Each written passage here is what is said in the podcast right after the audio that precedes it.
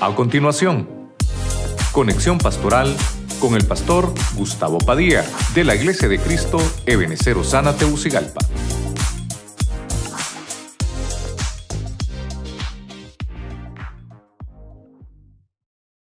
Dios me los bendiga, mis hermanos. Bendiciones a todos los que nos sintonizan a través de la radio, la televisión y a través de las redes sociales. De nuevo estamos aquí con ustedes para poder compartir nuevamente la palabra hermosa de nuestro Señor Jesucristo. Vamos a ir al, libro de Hebreos capítulo 11, versículo 1, la versión Nueva Biblia Latino-Hispana. Dice la palabra en el nombre del Padre, del Hijo y del Espíritu Santo. Ahora bien, la fe es la certeza, sustancia de lo que se espera, la convicción, demostración de lo que no se ve. Verso 2. Porque por ella recibieron aprobación, testimonio, los antiguos antepasados. Voy a tratar de venirme con usted, obviamente tomados de la mano, que podamos enseñar, eh, que usted tome ahí en su casita la Biblia, una pluma, su libretita, y que podamos hoy ver a través de la Biblia cómo es que recibieron testimonio los, nuestros antepasados. Nuestros antepasados, cuando la Biblia habla de eso, no está hablando de los mayas ni ninguna de esas cosas, ¿verdad? Está hablando de los que comenzaron eh, aplicando los principios eternos, entre ellos la fe. Y hoy quiero basarme, eh, voy a leer solo versículos del Nuevo Testamento, pero tal vez al final vamos a hacer un, un resumen de, de, cómo hombres, hombres que solamente lo vamos a encontrar aquí en el libro de los Génesis, libro de Génesis. Lo vamos a leer ahí y vamos a entender un poquito mejor cómo Dios esos principios eternos los manejó a través de hombres que pudieron abrir completamente la bendición para que nosotros también, hace seis mil años que comenzó esto, nosotros también podamos seguir disfrutando de algo tan hermoso como es la fe. Al tema eh, le puse el génesis de la fe, el comienzo de la fe en la humanidad. Oramos, Padre Celestial, en el nombre de Jesucristo te damos gracias. Te pedimos que nos bendigas este día, Señor, y que a través de tu palabra, Señor, puedas traer ese mensaje sobre nosotros, que tu palabra siempre refresca nuestra alma. Señor, sabemos que solamente en tu palabra encontramos vida eterna. Tu palabra nos enseña que hay que escudriñarla, Señor. Y hoy estamos aquí, Señor, sedientos de tu palabra. Háblanos por tu espíritu a nuestro corazón. En el nombre de Jesucristo. Amén y amén. Gloria al Señor. Cuando nosotros hemos leído eh, acerca de la fe, nuestro versículo insignia de Hebreos ¿verdad? es pues la fe, la certeza de lo que se espera, la convicción de lo que no se ve, que es el verso 1. Y más adelante, más abajo leemos, ¿verdad? Sin fe es imposible agradar a Dios. Cuando Pablo está escribiendo estos versículos, dice que recibieron aprobación los antiguos. Entonces voy a tratar de llevarlo. Usted mira siete casillas aquí, creo que ya nos conoce, ¿verdad? Siete casillas. Vamos a ver siete ejemplos de hombres utilizados por Dios para que ellos obviamente llegaran a ser aprobados a través de algo tan hermoso llamado fe. La fe eh, es una certeza de las cosas que no existen y obviamente no voy a tocar el punto de la fe desde la preexistencia. No, vamos a tocar obviamente en el libro de los Génesis. Cuando hablamos de Génesis, esto nos dice gen, está hablando de genética. ¿Cómo, cómo la genética de la fe se manifiesta en los hombres aquí en la tierra? La fe, según los diccionarios humanos, dicen que la fe es la creencia y la esperanza personal en la existencia de un ser superior. Obviamente le conocen en algunas eh, eh, eh, culturas paganas como dioses, ¿verdad? Pero, pero ellos tratando de, de poner la fe en algo. Nosotros no, nosotros creemos que hay un Dios supremo y ese Dios es nuestro Padre Celestial. Ahora, voy a tratar de, de desarrollar con usted el primer punto. Vamos a entrar y como le dije, solo voy a leer tal vez versículos del Nuevo Testamento. Pero estos versículos que vamos a leer del Nuevo Testamento, obviamente nos van a referir a estos hombres que solamente los encontramos en el libro de los Génesis. Entonces dice Hebreos capítulo 11, verso 4, la traducción del lenguaje actual. Abel confió en Dios y por eso le ofreció un sacrificio mejor que el de Caín. Por eso Dios consideró que Abel era justo y aceptó sus ofrendas. Y aunque Abel ya está muerto, todavía podemos aprender mucho de la confianza que él tuvo en Dios. Mire, vamos a tratar de, desarrollar esto. Eh, a mí me gustó mucho y por eso quiero compartirlo con usted, pero vamos a tratar de desarrollar entonces. El primer hombre en el cual la Biblia lo menciona que, que se encontró fe, dice, esta versión dice, Abel confió en Dios. En eh, las otras versiones dice, por la fe, Abel. Oiga bien, por la fe, Abel le ofreció al Señor un sacrificio. Esta versión eh, se la traigo porque dice que por eso Dios consideró que Abel era justo. Había fe. Ya voy a ver al final, voy a tratar de que mis hermanos me ayuden acá cómo podemos poner el cuadrito que, un cuadrito que estaba haciendo ahorita en la tarde para poder, esto obviamente era para mi consumo, pero quiero compartírselo con usted. Cómo estos hombres, en qué momento nacieron y en qué parte de la línea de tiempo en la historia eh, bíblica, ellos eh, fueron como ese parteaguas, porque de Abel para adelante la fe empezó a tomar fuerza. Dice que lo que hizo la fe, oiga, bien usted, eh, lo que hizo en Abel fue que se pudo ofrecer un mejor sacrificio. Yo sé que hay hermanitos que me están escuchando ahorita y creo que al final vamos a tener un Zoom, no, perdón, un Telegram, es verdad. Ya el Zoom ya no lo estamos utilizando, ahora avanzamos a otra dimensión, ¿verdad? El Telegram. Ahí vamos a estar conectados al Telegram y vamos a orar por todos los servidores y todos los hermanos que están en diferentes áreas de servicio. Pero mire qué interesante. Cuando encontramos a Abel, dice que Dios consideró que él era justo. Pero lo que, lo que puedo encontrar aquí, que como estamos hablando del génesis de la fe, mire, mire que Adán sale del huerto castigado, pero en ningún momento encontramos que Adán tal vez las cosas las hizo por fe, porque él ya había tenido encuentro con Dios. La fe es la certeza de lo que no se ve. Entonces Abel, su padre le había contado que existía Dios, que había eh, un ser supremo, qué sé yo, pero nunca lo había visto. En, algunos, en algunos comentarios rabínicos encontramos que Abel fue el primer pastor. Obviamente hablando de la línea de Adán. Recuerde que cuando Adán y Eva salieron del huerto, habían otras creaciones afuera. Pero de la línea de Adán, el primer pastor fue Abel. Mire qué lindo esto. Y Abel, hermano, pudo ofrecer un mejor sacrificio porque tuvo fe en Dios. Y ese es el punto que le quiero dejar. Entonces, si, empezamos a ver cuál, cómo comenzó el génesis de la fe, empiezo a ver que tiene que ver con el sacrificio, tiene que ver con el servicio, tiene que ver cómo le presento mi ofrenda al Señor. Ahorita no piensa en la ofrenda monetaria, no piensa en el diezmo, no piensa en la aportación.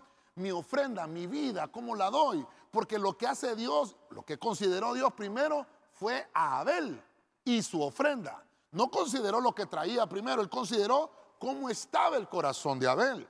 Porque Dios mira primero el corazón del ofrendante antes de ver la ofrenda que se presenta en el altar. Entonces, como estamos desarrollando acá, ya le dije que ofrenda no solamente estamos hablando de algo monetario, sino de cómo me doy para el Señor. Entonces le vamos a poner acá el corazón, no sé si me va a caber acá, el corazón del, voy a tratar de, del ofrendante. Yo creo que esta palabra, ahí en los, en los diccionarios, eh, tal vez la podemos encontrar mejor, ¿verdad? El corazón del ofrendante, un mejor sacrificio. Entonces, eh, Abel, hermano, tal vez algunos estudiosos logran entender, porque la Biblia dice que cuando, cuando, eh, cuando Adán tuvo 130 años, entonces nació Set y dijo, este me nació en sustitución de Abel. Entonces quiere decir que Abel eh, más o menos no puede tener más de, más, de, más de esa edad. Por lo menos algunos dicen que cuando Caín mató a Abel tenía 100 años. Entonces vamos a pensar que, oiga bien, de algunos 100, algunos ciento y algo de años fue que murió Abel, o lo mató Caín, pues, ¿verdad? Pero este nombre Abel me llamó la atención porque significa, Abel significa el que ha estado con Dios. Y mire qué lindo eso. Abel es aquel que ha estado con Dios. Cuando, cuando empezamos a entender este génesis de la fe, podemos encontrar que dice la Biblia, aún la fe, aún la fe de Abel que tuvo en Dios, pudo, pudo entrar en el reino y Dios consideró que este hombre era justo. Y dice que aunque, aún, aunque dice ya está muerto, todavía podemos aprender mucho de la confianza que tuvo en Dios. Podemos aprender mucho de la fe que tuvo Abel en Dios. Entonces, como usted está conmigo todavía, ahí usted puede anotar, estamos en el primer punto, esta fe de Abel es una fe salvadora, porque estamos hablando de la genética de la fe, del génesis de la fe. Es una fe salvadora. Porque recuerden que en la Biblia encontramos la fe como, como salvación, la fe que nos salva, la fe como fruto y la fe como don.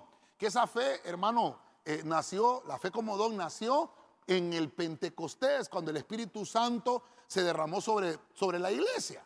Pero como solo estamos viendo el libro de los Génesis, la genética, ¿qué es lo que trae esa, esa fe? Vemos que hay un hombre que la empezó a utilizar y fue Abel, y por esa fe fue que Abel tuvo un mejor sacrificio. Ok, avanzamos rapidito. Judas 1.14, la palabra de Dios para todos.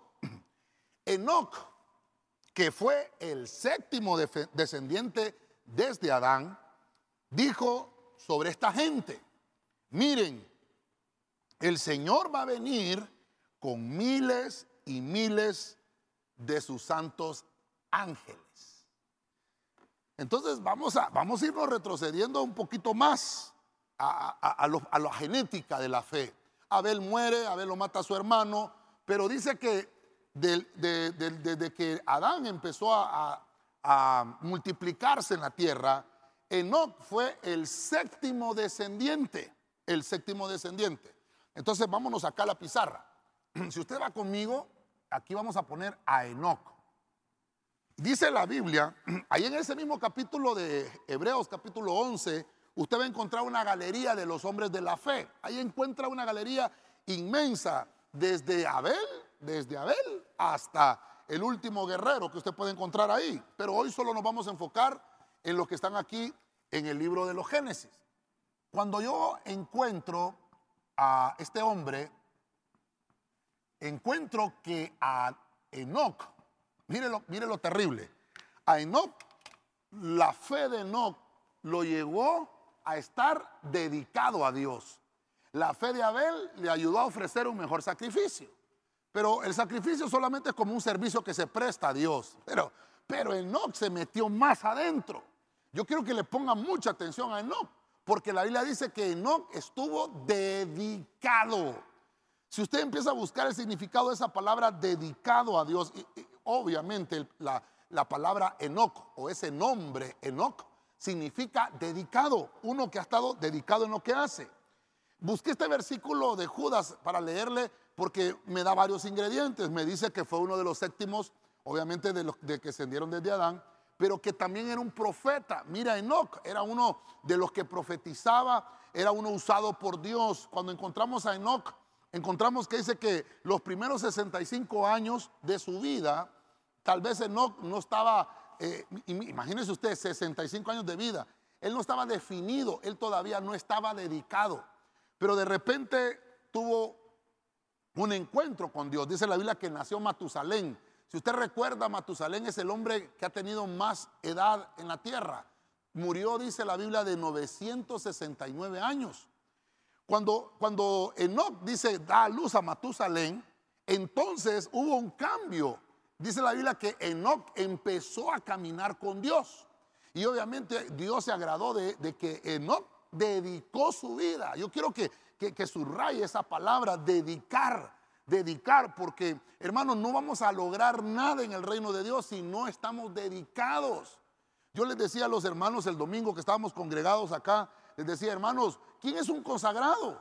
Es uno, hermano, que no va a cambiar las cosas del reino por las cosas del mundo.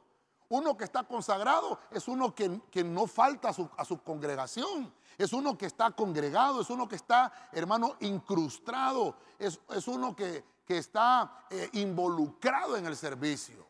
Es uno que, está, forma parte de un engranaje. Ese es, uno, ese es un dedicado, es uno que está consagrado. Cuando uno, cuando uno está consagrado, hermano, no cambia lo del Señor por cualquier otra cosa. Hay gente, hermano, que todavía no ha aprendido eso. Y por eso es que vimos que Enoch, dice la Biblia, que 300 años caminó. Enoch 300 años caminó con Dios y Dios se lo llevó. ¿Por qué se lo llevó Dios? Porque dice que le agradó. O sea que Enoch no ha muerto. Enoch, hermano, está vivo. Si tu vida está dedicada a Dios, no tendrás ningún problema con obedecer los preceptos y, los mandamientos de Dios. Yo quiero que vayamos tratando de, ir desmeduzando cómo, cómo, la fe impactó en la, en la, humanidad, cómo la fe empezó a abrirse un camino. Yo, yo no, tal vez no puedo decirle que soy un predicador de la fe porque tal vez eh, mi temática es enseñar, enseñar, enseñar. Hasta los devocionales los, los termino dañando, haciéndolos enseñanza. Pero quiero que me soporte. Lo que le quiero mostrar es que Enoch, hermano, toma la fe y con esa fe que le fue trasladada de su descendiente, porque dice que fue el séptimo después de Adán. Esa fe que le fue trasladada, eh, le fue pasada de generación a generación, entonces logró entender Enoch que estaba dedicado a Dios. Y esto es caminar. Esto es tener una vida, hermano, íntegra. Caminar, y le voy a poner aquí, ¿verdad? Lo que hemos estado eh, remarcando. Caminar consagrado.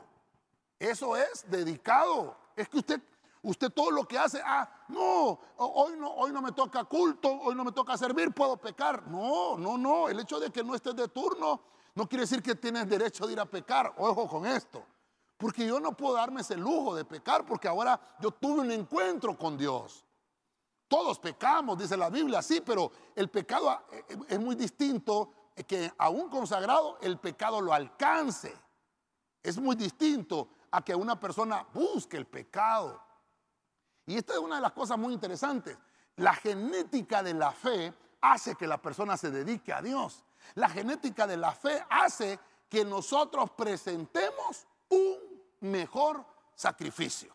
Mire, eh, eh, el apóstol Otto Ríos en alguna ocasión dijo que, que los primeros 11 capítulos del Génesis eran como, era como tener un archivo eh, comprimido, ¿verdad? Porque ahí se encontraba toda la genética de lo que se podía hablar en la Biblia. Oiga bien, de los primeros 11 capítulos del Génesis. Es algo interesante.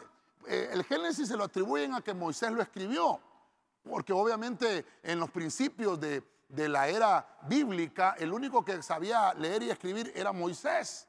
Todo el pueblo que Dios había apartado, todo el pueblo de Israel no podía escribir, pero Moisés eh, le fue revelado esto.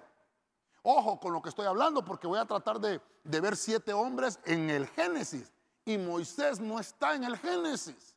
No existía Moisés en el Génesis. Entonces estoy tratando de desarrollar con usted cómo puedo extraer una enseñanza de estos hombres que sin tener Biblia, oiga bien, no había Biblia, no habían escritos donde podamos encontrar alguna referencia de cómo me tengo que, cómo tengo que comportar en la tierra. No había eso. No había una congregación donde otros hermanos podían animarme a poder tener una vida consagrada. No había eso, no existía eso.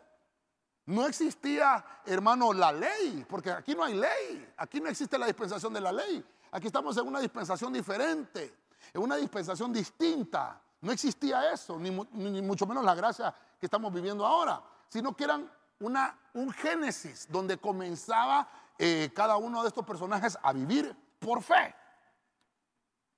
Si tu vida está dedicada, no vas a tener problemas.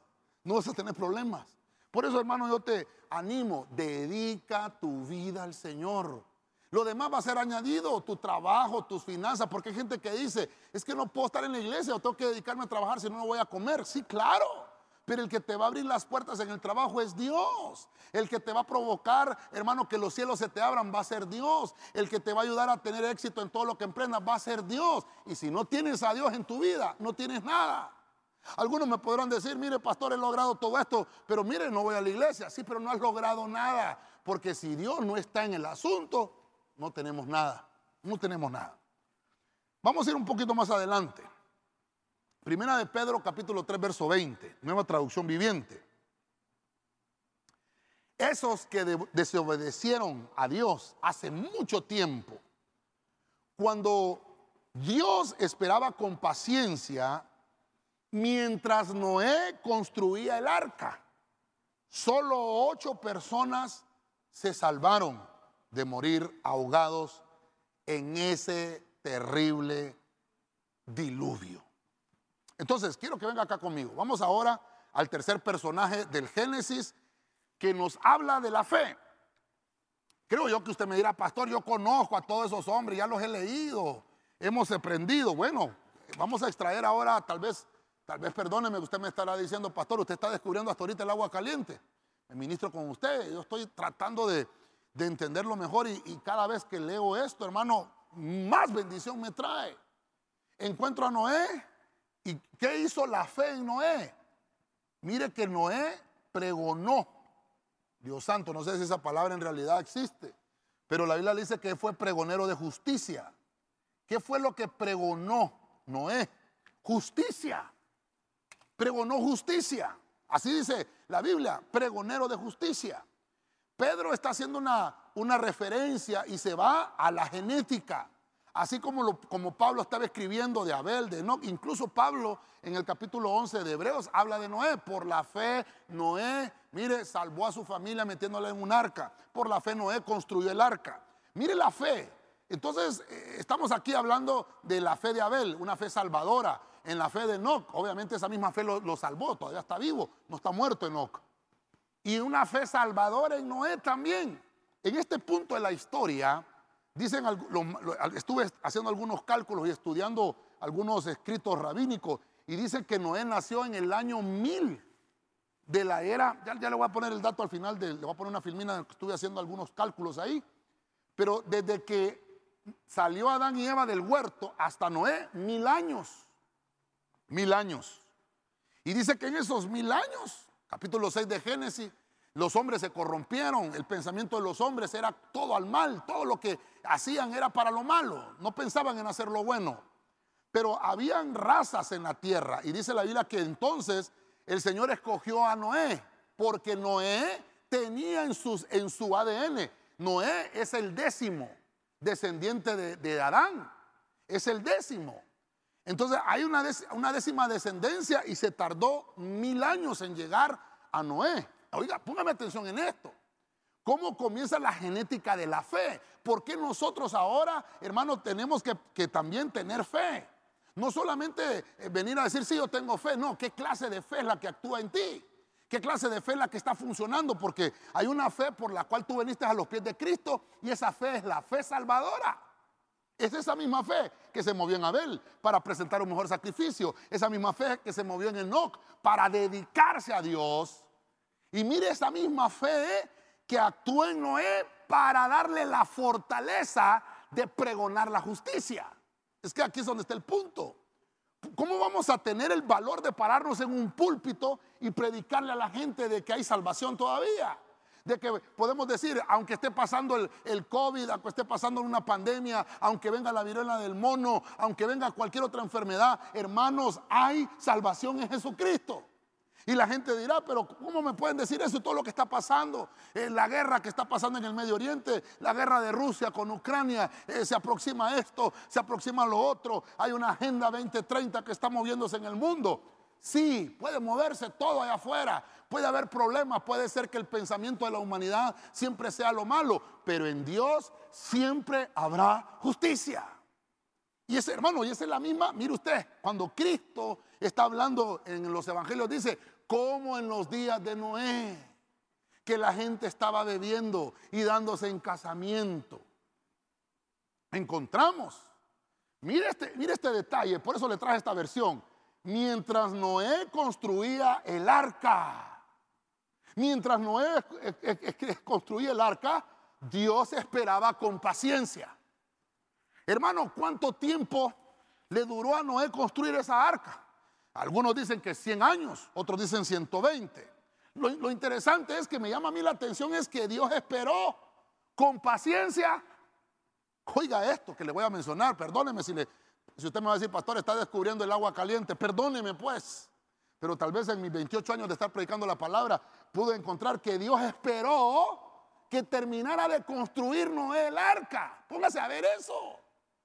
Dios llamó a Noé, no le dio todo el plan porque así hace, Dios con sus hijos. No le da todo el, el, proyecto completo, pero sí quiere probar la fe que tienes. Entonces llamó a Noé y le dijo, Noé, vas a construir un arca de madera de gofer y la vas a calafatear por dentro y la vas a calafatear por fuera para que no se hunda tu familia. Vas a meter en el arca, en esa arca que vas a construir, vas a meter siete parejas de animales puros y vas a meter una pareja de un animal impuro. Y le vas a predicar a esta gente. Y le vas a predicar que viene un gran diluvio. Nunca ha llovido. Pero vas a contarles que va a llover. Te estoy revelando. Te estoy viendo que eres puro en tu genética en medio de una generación malvada. hermano, y Noé le creyó a Dios. Mil años de existencia después de Adán. Aunque afuera ya habían otras razas si usted lee el capítulo 6 de los Génesis, va a encontrar que estaban los Giborín, que estaban los Nephilim, estaban los hijos de Dios, estaban los hijos de Arán y estaban los hijos de los hombres. Y hubieron mezclas porque dice que los Beneja Elohim descendieron de los cielos y tuvieron relaciones sexuales con las hijas de los hombres. Y ahí hubo otra mezcla y nació una raza híbrida. Imagínense todo lo que estaba aconteciendo solamente con mil años de existencia después de Adán mezclándose todas las razas que estaban ahí en ese momento. Entonces Dios aparta a Noé y le dice, perdone, me voy a parafrasear esto. Mientras tú construyes el arca, Noé, yo todavía no voy a, no voy a hacer el juicio. Mientras tú construyes, por eso lo tengo subrayado, perdóneme hermano, me ministro con usted, que tal vez yo no lo había visto de esta forma, pero qué lindo hermano, que Dios mientras construía Noé el arca, Dios esperó con paciencia. Ay, hermano, perdóneme, yo me ministro con usted, yo le he contado, yo no tengo mecha corta, yo no tengo mecha. Yo no soy paciente. No me gusta eso, hermano. Ojalá que, que Dios me ayude con esto, pero ese fruto de la paciencia de ser amargo, les digo a los hermanos. La fe de Noé hizo que su boca pregonara la justicia del Señor, aunque nadie le creyó, excepto su familia. Noé empezó a predicar y a él no le interesó si le creían o no le creían. Pero Noé tenía la certeza que es la fe, es la certeza. ¿Qué es lo que tenía Noé? Tenía una fe salvadora. Él tenía la certeza de que Dios le había hablado y que Dios lo había apartado en medio de una generación malvada. Y dijo Noé, yo voy a predicar esto y no me importa si me tildan de loco o no, pero lo voy a predicar. Y de esa misma forma estoy yo aquí esta noche. Hermano, perdóneme, a mí Dios me dio un mensaje y yo se lo predico. Si usted cree, gloria a Dios. Y si no, pues también. Lo importante es que estamos siendo pregoneros de justicia. Y mientras nosotros lo pregonamos, mientras nosotros estamos construyendo la iglesia, mientras nosotros estamos edificando la iglesia, Dios, hermano, con paciencia espera. Y una vez que Noé terminó el arca, algunos dicen 100 años o 120 años, creo que hasta algunos de los que estaban con él en ese momento le ayudaron a construir el arca. Cuando Noé terminó de construir el arca, le dijo el Señor, ah, terminaste Noé. Mire cómo la paciencia de Dios estuvo ahí. Le dijo, ahora te vas a meter al arca siete días. Usted lo lea en su casita, porque si me pongo ahorita a sacar aquí la Biblia no vamos a terminar y yo sé que los hermanos también están a través del Telegram ahí esperando. Voy a esperar que terminen de construir el arca. Entonces le voy a poner aquí. Ah, le voy a poner aquí una... Ah, ¿Cómo le ponemos? Paciencia divina.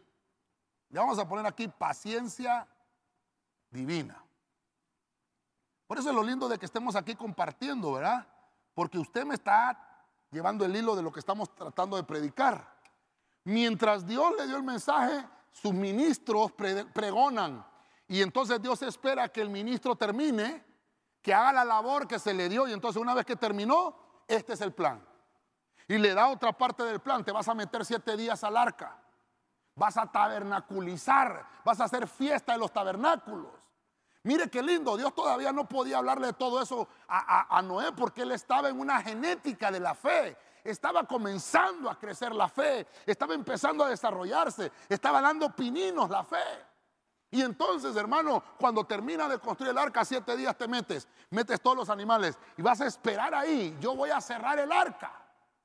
Y dice que la misma mano de Dios cerró el arca, pero Noé estaba ahí. Oiga bien, tal vez se imagina conmigo ese momento.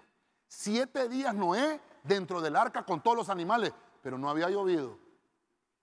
Y la gente afuera, ¿qué cree usted? La gente burlándose, porque la Biblia dice que en los, últimos tiempos van a haber burladores. Ay, ¿dónde está Dios? no es que venía Dios. ¿Y qué le pasa a todos esos que pregonaban, que decían, ¿qué pasa? Y no viene, y no viene. Ah, pero Noé estaba dentro del arca. Imagínense, le decían, ajá, Noé, y no es que iba a llover, ¿qué pasó? ¿Y por qué está escondido ahí? Con miedo. Y Noé calladito. Hombre, a mí Dios me dijo, yo, solo estoy haciendo lo que Dios me dijo. A los siete días de estar Noé, capítulo 7 de Génesis, dentro del arca dice el Señor, voy a hacer llover 40 días y 40 noches. ¿Y qué le parece? Hermano, exactamente a los siete días, terminando la fiesta en los tabernáculos, comienza a llover. Ah, y ahí es donde, ahí es donde tronaron los chicharrones. La Biblia lo, llama ahora, ahí será el crujir de dientes. Y empezaron a ver que en realidad era cierto lo que había pregonado Noé por la fe.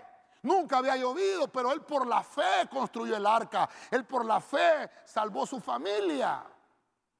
Y entonces le dijeron, Noé, ábrenos. Y Noé lastimosamente le dijo, ya no puedo abrirlos. Ya no puedo abrirla el arca porque Dios la cerró. Y dice la Biblia que todo ser viviente que estaba fuera del arca murió.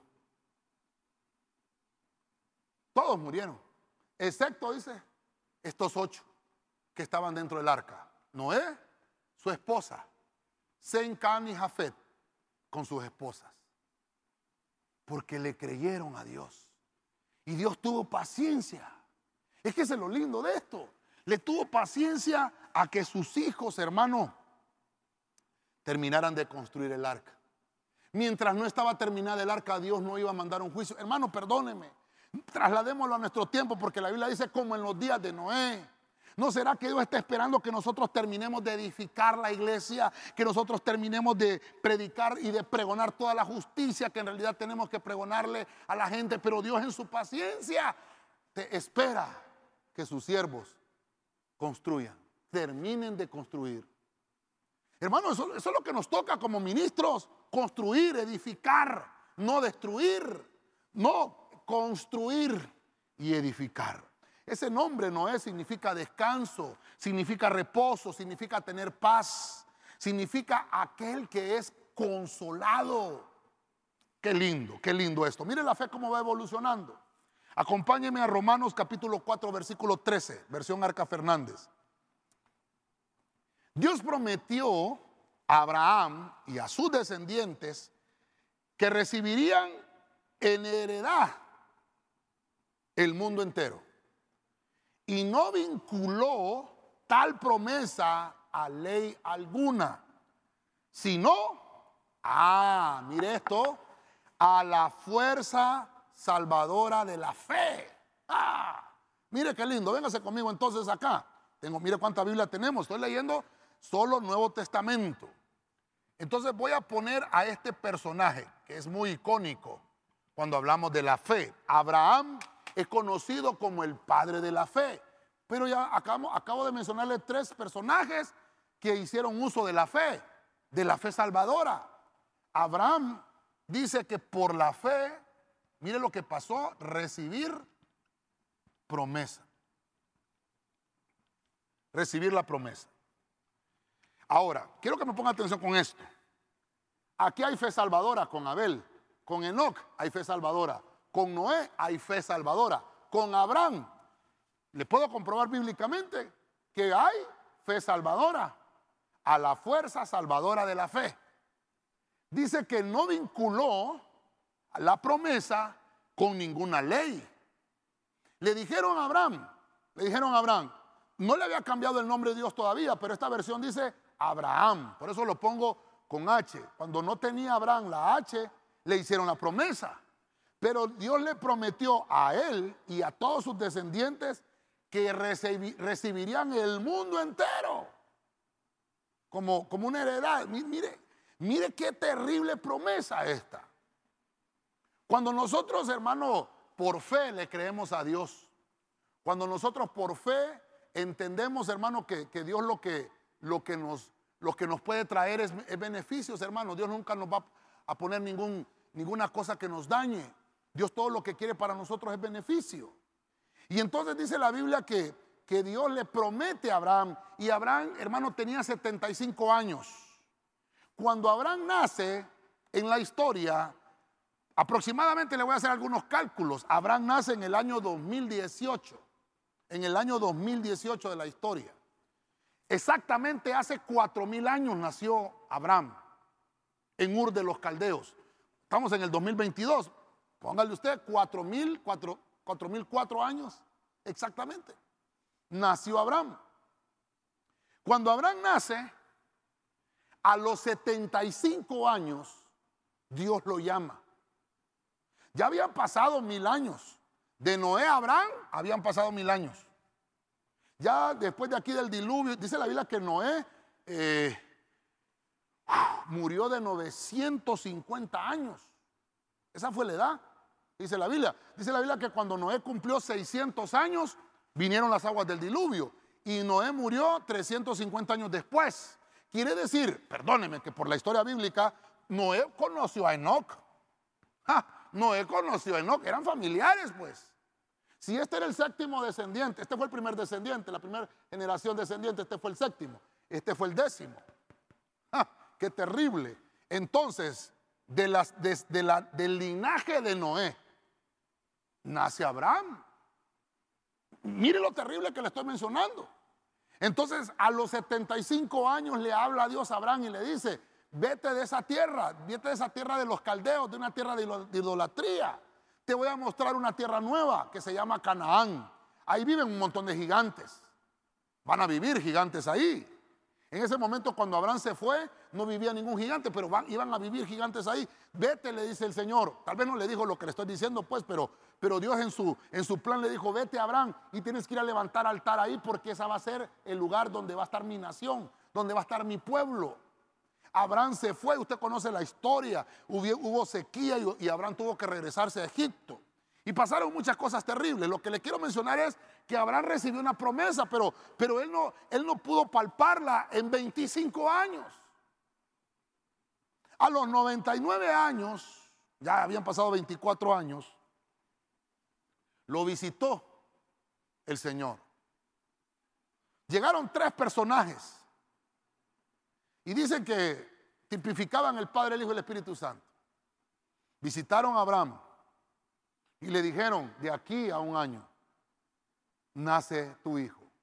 Y Sara estaba escuchando, hermano, y Sara decía, y voy a sentir placer estando yo tan vieja y siendo Abraham tan viejo.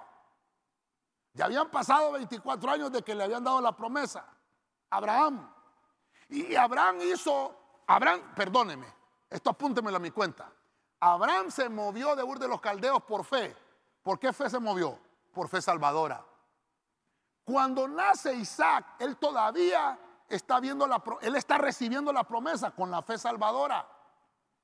Pero de repente, algunos dicen que algunos 15 años tenía Isaac, cuando Dios le dijo, ahora me vas a dar a tu hijo, a Isaac.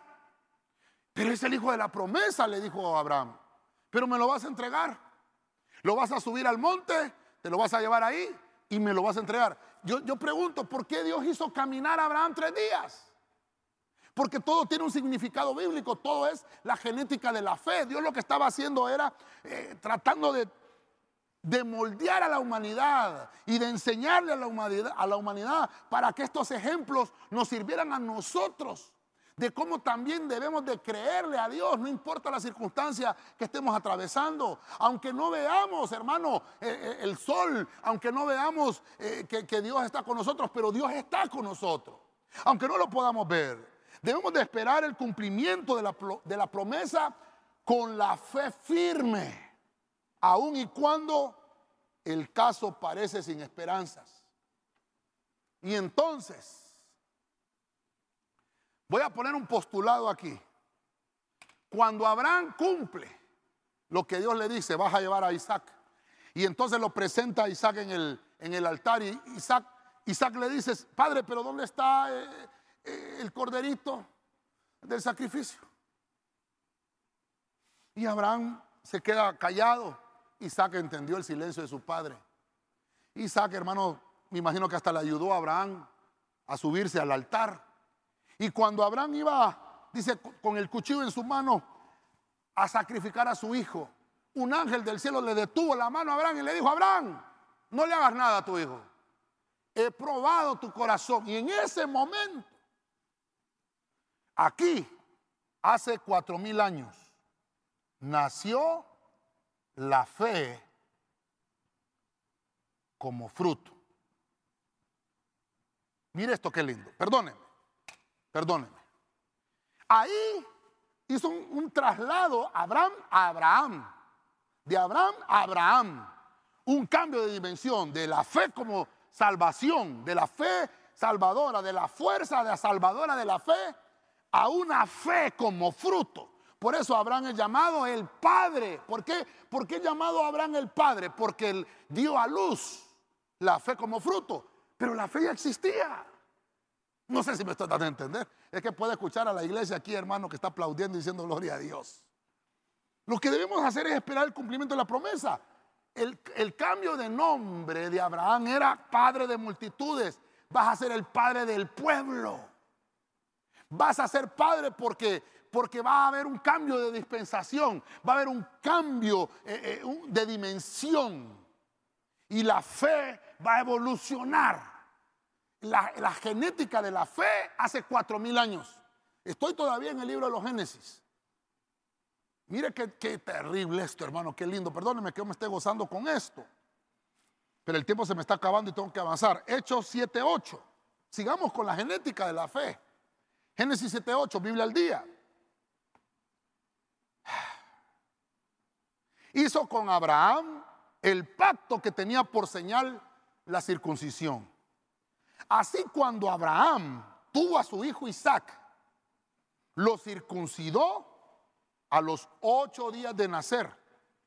E Isaac a Jacob y Jacob a los doce patriarcas. Ok, entonces como el tiempo nos está avanzando, hermano, perdónenme, pero es que estoy emocionado con esto. Quiere decir que ahora viene Isaac. Por eso es que la Biblia habla de esto. Isaac es la señal. ¿La señal de qué? Ah, mire lo que hizo Dios con Abraham. Hizo un pacto. No, no hizo, dice que con Noé hizo un pacto. A los mil años hizo un pacto. Porque había venido un diluvio y Noé había obedecido. Y después de eso, después del cambio de dimensión, hay un pacto. No, con ellos no hizo pacto, pero con él sí hizo uno. Y a los otros mil años hace otro pacto con Abraham. Pero el pacto fue con Isaac. Le dijo, vas a circuncidar a Isaac. Cuando Isaac nazca, a los ocho días de nacido, vas a cortar el prepucio de su órgano. Y entonces esa va a ser la señal. Hermano, aquí no existe Israel todavía. Aquí no existe la ley todavía. Aquí no existe Moisés. No existe David. Aquí solamente estamos hablando de la genética, del Génesis, donde todo se hacía por fe. Después la fe, la certeza de lo que se espera, la convicción de lo que no se ve. Y una vez que Abraham, hermano, como padre de la fe, le traslada esa fe a Isaac y le pone la señal del pacto, el, el primero que fue circuncidado fue este, este, este niño. Y entonces él lleva la señal del pacto. Y mire lo que Dios le dice. Así cuando Abraham tuvo a su, lo circuncidó a los ocho días de nacer. Pero ese pacto, hermanos, se lo llevaron a la ley todavía. Pero mire, el pacto no es un pacto de la ley, es un pacto con Abraham. Era una señal, porque nuestro Señor siempre cumple sus promesas. De nuestra parte Dios espera que correspondamos a ese pacto que nosotros le demos el seguimiento al pacto. El pacto ahí está, el pacto Dios ya lo hizo, el pacto Dios ya, hermano, lo ratificó, dio la promesa, pero Él espera que nosotros correspondamos a ese pacto. Entonces Isaac, Él es el de la promesa y entonces Isaac dice, y ahora a mí me toca.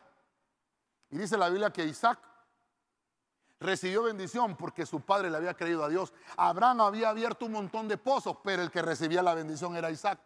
A Isaac ya no, Isaac ya no trabajó para, para, hacer pozos porque su padre ya los había hecho. A Isaac solamente le tocó destapar los pozos que su papá ya había hecho. A Isaac le tocó recibir la bendición de todo el... Porque Abraham era un guerrero. De todo lo que Abraham peleó. De todo lo que... Abraham era un guerrero.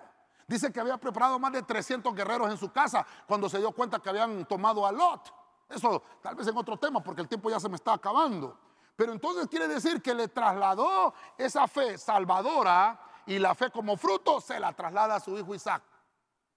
Entonces, en Isaac hay una señal. Fíjense que le dice el Señor, ¿sabes? Como tu esposa se rió, no creyó que yo iba a cumplir, le vas a poner al niño Isaac. Mire, Isaac significa reírse o risa, significa gozo. Pero ¿sabe qué también significa Isaac? Aquel con el que Dios se reirá. Quiere decir, aquel, Dios se ríe, Dios se goza, pero quiere decir que te va a ser partícipe, partícipe de su plan. Hermano, es que Dios tiene un plan. El punto es, ¿quiere ser parte? mire, yo lo voy a ir poniendo aquí porque eh, ya estoy terminando. Partícipe en su plan. Dios le presenta el plan a los humanos. Y cuando dicen, bueno, ¿quieres hacer el plan? Sí, ah, bueno, vamos adelante. ¿No lo quieres hacer? Ah, pues me busco otro. y entonces Isaac dijo, no, yo voy, a, yo voy a seguir participando con esto. Voy avanzando rápidamente. Y entonces nace Jacob. Vamos a ver Hebreos 11:21, Biblia de las Américas. Por la fe, Jacob al morir, bendijo a cada uno de los hijos de José y adoró, apoyándose sobre el extremo de su bastón. Mire, yo quiero, yo quiero tal vez ir aterrizando con esto. Tal vez me van ayudando con un piano los hermanos, por favor. Pero a mí, a mí me gusta esto, hermano, perdóneme, yo me deleito con esto. Créame que hasta ahorita por la tarde estaba terminando esto. Pero fíjese que Jacob es un personaje que toda su vida lo que hizo Jacob fue pelear la bendición. Este hombre, Jacob significa el que toma del talón, porque desde que nació le tomó el talón a su hermano, a Esaú. Entonces mire cómo va la historia, cómo la genética de la fe. Por eso es que en la Biblia encontramos, yo soy el Dios de Abraham, el Dios de Isaac y el Dios de Jacob. ¿Por qué estos tres? ¿Por qué hasta ahí? ¿Por qué hasta ahí? Porque aquí culmina el Señor, cuerpo, alma y espíritu. Recuerde que Jacob peleó con Dios. Eso significa Jacob, aquel que toma del talón, aquel que pelea con Dios, entre sus muchas acepciones, porque Jacob también significa usurpador, transero. Pero, hermano, ese hombre tenía algo, algo, algo impreso que él decía, yo tengo que ser bendecido. Algo que le podemos admirar a Jacob. Yo no quiero hablar mal de Jacob hoy, porque siempre hablamos mal de Jacob. Pero permítame hablarle bien de Jacob. Jacob dijo, no hombre, mi abuelo Abraham le creyó a Dios. Y tal vez a mí no me ha ido tan bien. Porque recuerde que Jacob se fue de la casa porque engañó, engañó a su padre Isaac. Lo engañó. Y le dijo que era su hermano Esaú y le robó la bendición, aunque Esaú ya la había vendido por un plato de lentejas. Pero este hombre es un hombre de fe y dijo, no, yo sé y entiendo que por la bendición de la boca de mi padre, por fe, yo voy a ser bendecido. De la misma forma que mi padre Abraham o mi abuelo trasladó esa bendición a mi papá, yo sé que yo también soy bendito. A los casi 20 años se fue Jacob de la casa de su padre y la mamá le dijo, vete, allá tengo un pariente. Ay, Señor. Y se fue donde el pariente. Allá se casó Jacob. Y trabajó otros 20 años. Qué terrible, ¿verdad? Le dieron a Lea, pero en realidad por la que trabajó era por Raquelita. Pero al final, por todo lo que él hizo, trabajó 20 años con su suegro. Y mire qué terrible. Cuando él salió de sus dijo, yo no, puedo estar aquí porque estoy haciendo millonario a mi suegro, yo no recibo ninguna bendición. Y dice que cuando iba por el camino le tocó pelear con un ángel. Y algunos dicen que peleó directamente con Dios. Hay unas versiones de los profetas menores que dice que peleó con un hombre hasta que rayaba el alba. Cuando había cambio de turno. Y entonces le dijo, no te voy a soltar por eso es que el nombre de Él es el que toma por el talón. No te voy a soltar si no me bendices. Y peleó. Mire la fe. Otro hubiera sido Jacob, no hubiera ni tan siquiera peleado. Hubiera dicho, no, hombre, yo nací torcido, pues ni modo, me he, hecho, me he hecho a perder. Pero dijo Jacob, no, mire lo bueno que le puedo rescatar a Jacob. No, hay algo que Dios está comenzando. Yo soy parte de un plan hermoso de Dios. Mi papá tuvo la señal del pacto, yo también la tengo. Y yo quiero ser partícipe de ese plan que le fue impreso en la vida de mi, abuelo Abraham. Y dijo Jacob, yo voy a pelear esa bendición. Yo no voy a dejar caer esa bendición. Yo no la voy a soltar. Ah. Tal vez me ayudan con el piano los hermanos, por favor. No soltar a Dios. Mire, mire qué terrible. Yo le he predicado a usted muchas veces. Dejemos que sea Dios que nos tome de la mano y, y no nosotros nos tomemos de Él. ¿Por qué? Porque si nosotros nos tomamos, nos soltamos. Pero dijo Jacob, yo no te voy a soltar hasta que no me bendigas. Yo le voy a recomendar hoy lo que Jacob nos enseña. No soltemos a Dios. No le echemos la culpa a nadie de las cosas que nos han sucedido para mal. Revisémonos. ¿No será que somos nosotros los que en realidad hemos soltado la bendición? Y Jacob nos está enseñando que por la fe me tengo que aferrar. Aquí le hubiera puesto mejor aferrarnos a Dios. Yo estoy finalizando, estoy tratando de aterrizar, hermano, con esto. Ya me queda poco tiempo. Pero la verdadera fe nos permite ver más allá del sepulcro. Nos permite ver más allá de la muerte. Por eso mantente firme hasta el final de las cosas. Jacob no vio solamente los resultados que tenía en la tierra, sino lo que iba a pasar después. Por eso el versículo este me gustó. Jacob bendijo a cada uno de los hijos de José y adoró. Adoró. ¿Cómo comenzó Jacob? ¿Cómo terminó Jacob? Hermano, es que dice la Biblia que no es el comienzo de una cosa lo que vale, sino cómo termina. ¿Cómo comenzaste tú? Yo comencé mal. Yo di muchos pasos en falso cuando comencé. Pero el punto es cómo vas a terminar.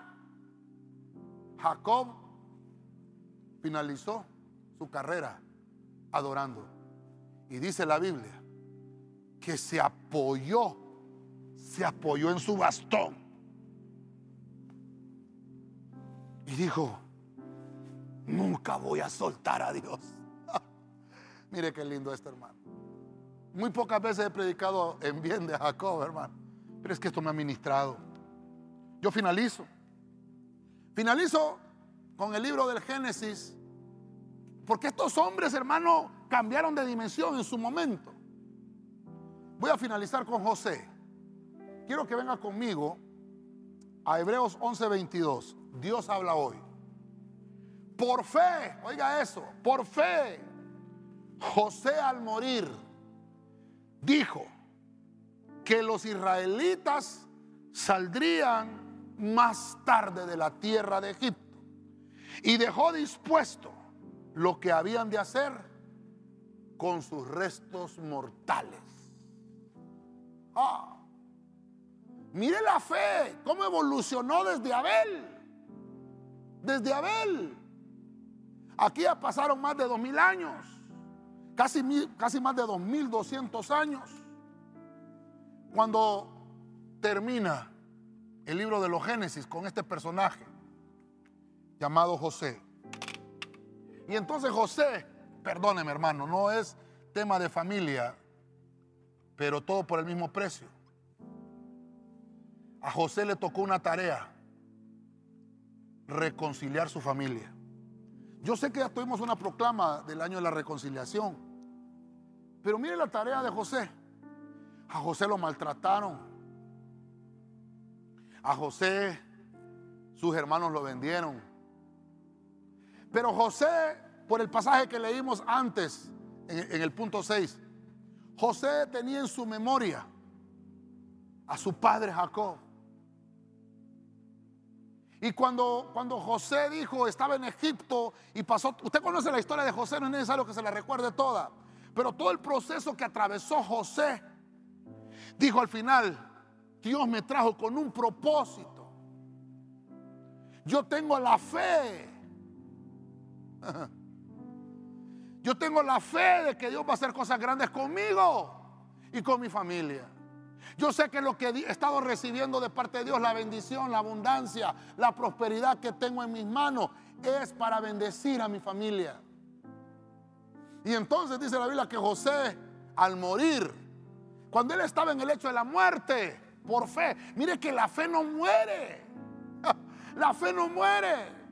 Porque, porque José, igual que Jacob, vio después del sepulcro vio después de la muerte porque dijo, no, yo sé que ustedes van a salir libres después de aquí, después de que estén aquí en Egipto. La esclavitud no va a ser para siempre. Cuando ustedes salgan, no, no vayan a enterrar mis huesos aquí, por favor. Saquen mis huesos. Porque yo también voy a disfrutar de aquella promesa que le fue dado a mi bisabuelo Abraham. A mi bisabuelo Abraham le dio la promesa, Dios, de que Canaán era la tierra de bendición. La tierra donde iba a fluir la luz, la leche y la miel. Y entonces,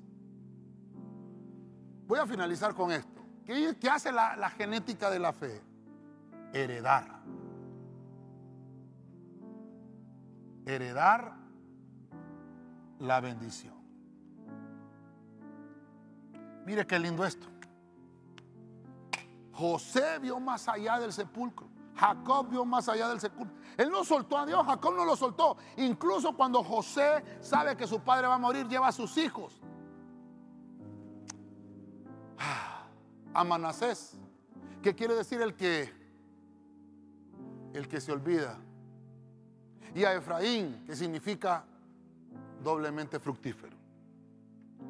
Fe significa confiar en Dios y cumplir su voluntad. Eso significa fe. Que yo voy a cumplir la voluntad de Dios a pesar de las circunstancias, a pesar de las consecuencias. Quiero que los hermanos de televisión me, me pongan la filmina, por favor, que tengo aquí en... Ay, Dios santo, ya toqué aquí yo. Dios de la gloria.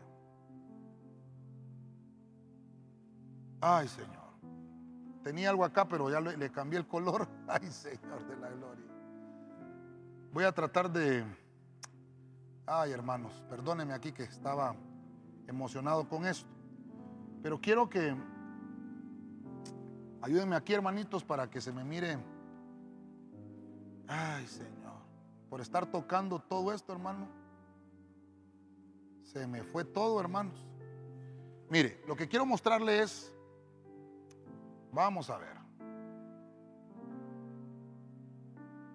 Vamos a ver. No sé si me ayudan los hermanos. Quiero, quiero que... Vamos a ver. Quiero que me pongan la, la pantalla así como la tengo. Ya no pude modificarle lo que quería modificarle acá. Ok, aquí está. Aquí está. Mire que el tiempo ya, ya se me acabó también. Ok, ya lo tengo aquí, hermanos. Póngame la pantalla, por favor. pantalla completa. Ay, ¿qué pasó? No sé si me ayudan los hermanos. Quiero, ok, la tenemos ahí. Dios de la gloria. Voy a tener que cambiarla. Voy a tener que cambiarlo otra vez, hermanos, porque Dios mío, ya se me olvidó dónde es que lo metí. Ah, perdóneme, hermano. Ya lo arruiné todo otra vez. Pensé que lo tenía listo. Dios mío, ayúdame, Señor. No sé si me pueden ayudar los hermanos acá. Lo voy a dejar en blanco mejor como lo tenía. Lo arruiné todo, hermanos. Lo estuve rayando ahorita en la tarde. Vamos a ver, vista de la página. Ay, Cristo. Ayúdenme aquí, hermanitos, por favor.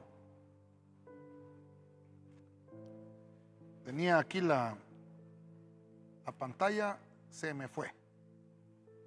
Ayúdame aquí para ponerme la pantalla en blanco, por favor, para como sabes que lo que quiero es que se mire la línea. Pero lo arruiné más bien. En lo que mi hermano me ayuda acá, o sea, lo que mi hermano me ayuda acá, solo quiero que, que tal vez terminemos de... Lo que quiero es mostrarle lo que estuve tratando de, de hacer, una línea de tiempo, de cómo, cómo la fe evoluciona, cómo la fe empieza a manifestarse en hombres que le creen a Dios. Por eso es que, ahí déjamela, ahí déjamela, ahí déjamela, ahí está bien. Pongámosla ahí, ahí déjamela, no te preocupes. Yo fui el que toqué ahí, no me acuerdo qué fue lo que toqué. Y estoy haciendo algunos, algunos rayones, ahí disculpe los, los rayones que estaba haciendo, pero desde Adán, cuando Adán sale, llega hasta, hasta la, la cruz, cuatro mil años. Usted lo puede ver ahí en la pantalla. Pero si usted se fija, Abel eh, vivió 72 años, aproximadamente dicen los estudiosos, 3.897 años antes de Cristo. Ya vimos que con Abel, hermano, hubo algo distinto porque empezó a presentar un mejor sacrificio. Lo que vio Dios fue el corazón del ofrendante. Imagínense hace cuánto.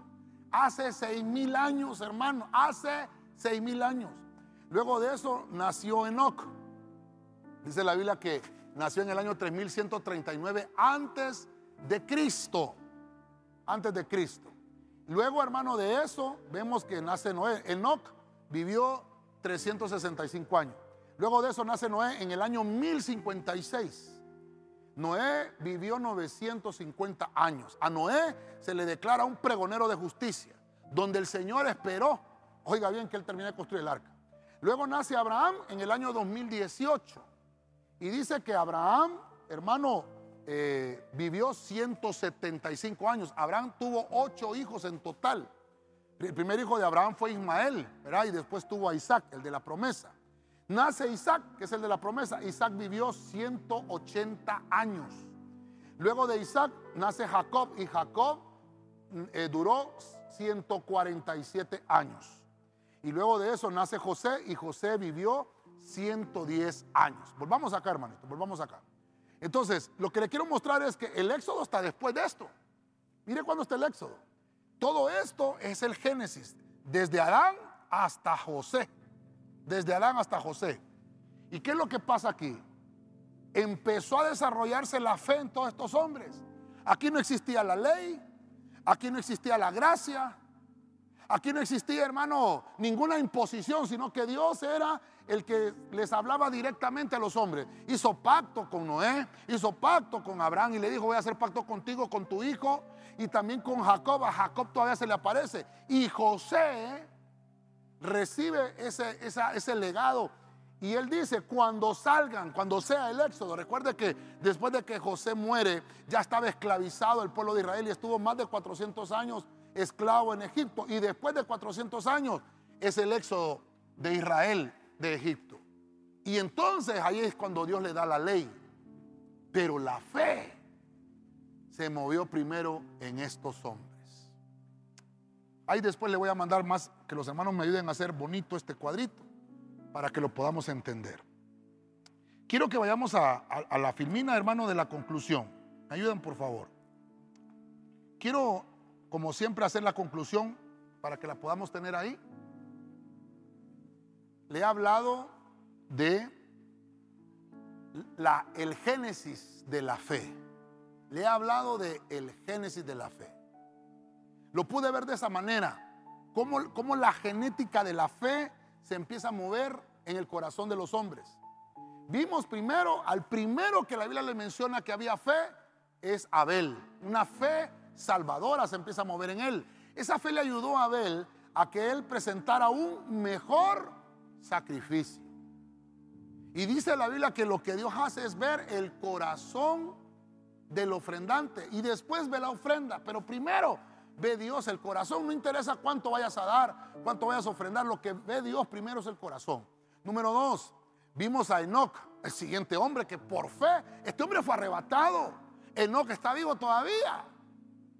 Y dice la Biblia que Enoch significa dedicado. O sea que Enoch dedicó su vida a Dios cuando nació Matusalén. Él tenía 65 años y dice que desde que nació Matusalén, 300 años caminó consagrado Enoch.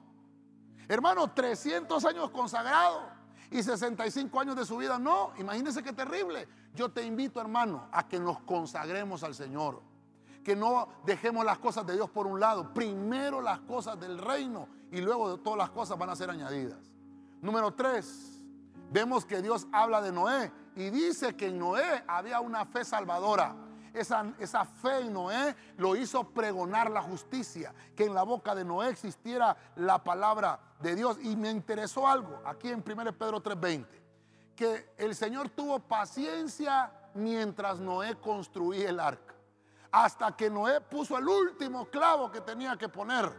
Hasta que Noé puso la última brea con la que tenía que calafatear el arca. Entonces Dios esperó a su ministro y le dijo, ya terminaste, no decía, bueno, ahora te vas a meter en esa arca.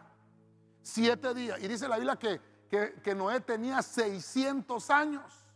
Mire cómo Dios en su paciencia esperó. Una paciencia divina. Número cuatro, vimos a Abraham.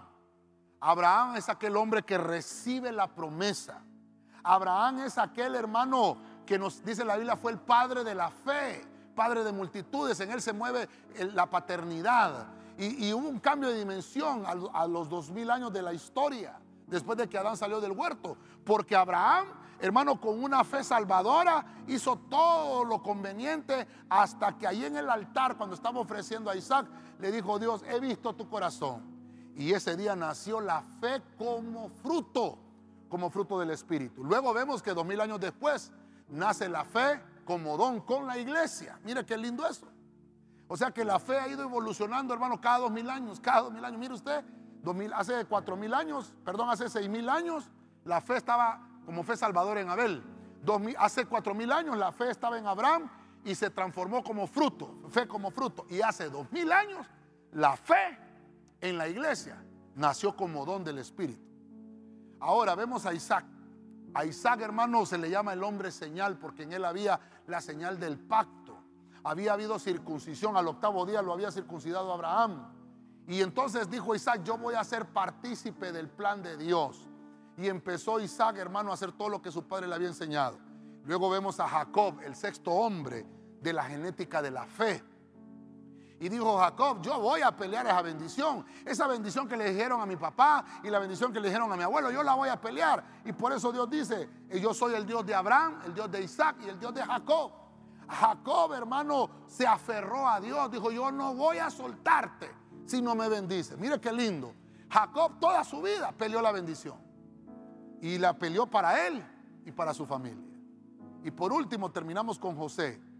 José, hermano, supo que tenía una, una misión, ir a reconciliar a toda su familia. Lo habían vendido sus hermanos, lo habían maltratado, pero todo eso, hermano, lo procesó. Dios hizo un proceso en José. A los 30 años llegó a ser el segundo al mando en Egipto. Y entendió José que lo que él tenía que hacer era reconciliar a su familia. Y mandó a traer a su papá, mandó a traer a todos sus hermanos y vivieron todos unidos ahí en Gosén. Y mire, por la fe, dijo José, no me vayan a dejar los huesos en esta tierra, porque yo sé que Dios va a cumplir esa promesa, que nos iba a dar una tierra donde fluía leche y miel. Y cuando vayamos hacia esa tierra prometida, van a llevar mis huesos y los van a sepultar allí. Esa es la historia del Génesis de la fe. Amén.